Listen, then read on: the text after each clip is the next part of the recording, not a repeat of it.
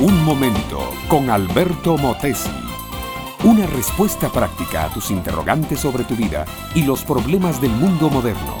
Estaba entonces enfermo uno llamado Lázaro de Betania. Con estas sencillas palabras del capítulo 11 del Evangelio de Juan se plantea uno de los problemas más universales, la enfermedad. ¿Quién no está enfermo en este tiempo en la gran masa humana? ¿Y qué órgano, qué sistema, qué aparato de nuestra compleja persona no anda funcionando mal. Todos estamos enfermos de alguna manera y todas las partes de nuestro cuerpo sufren más o menos alguna dolencia. La enfermedad, dice el doctor Alexis Carrel, consiste en un desorden funcional y estructural y en la enfermedad el cuerpo mantiene la misma unidad que en la salud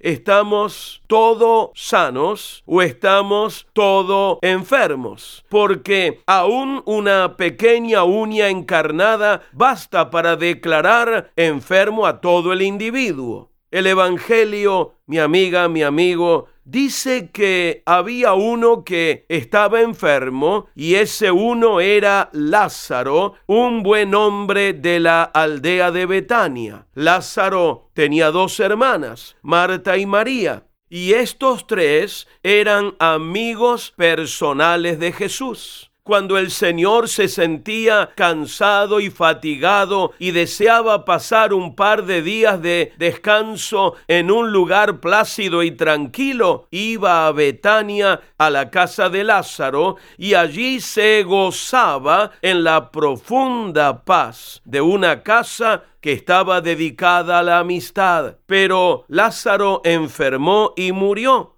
no se nos dice cuál era su enfermedad. No hace falta tampoco. Sabemos que Lázaro murió y fue puesto en un sepulcro. Cuatro días después de su muerte, Jesús llega a Betania, encuentra a las hermanas de luto y llorando. Marta, casi como en suave reproche, le dice a Jesús, Señor, si hubieras estado aquí, no hubiera muerto mi hermano, pero también sé que todo lo que pidas a Dios, Dios te lo dará. Hay fe escondida en las palabras de Marta. Jesús la mira profundamente y le dice, tu hermano resucitará cosa tremenda la que dice el Señor. Lázaro lleva cuatro días de muerto. Su cuerpo ha entrado en descomposición. Los hedores de la corrupción invaden ya el ambiente. Sin embargo, el Señor repite con aplomo, yo soy la resurrección y la vida. El que cree en mí, aunque esté muerto, vivirá. Y el que vive y cree en mí, no morirá eternamente. El resto de la historia ya la conocemos porque es una de las más conocidas de los evangelios y la vida de Jesús. El Señor se acerca al sepulcro de Lázaro. Los judíos lo rodean esperando ver algo grande. Marta y María lloran desconsoladas recordando al muerto. Jesús levanta los ojos al cielo y ora y dice, Lázaro, ven fuera. Y Lázaro salió vivo y libre del sepulcro.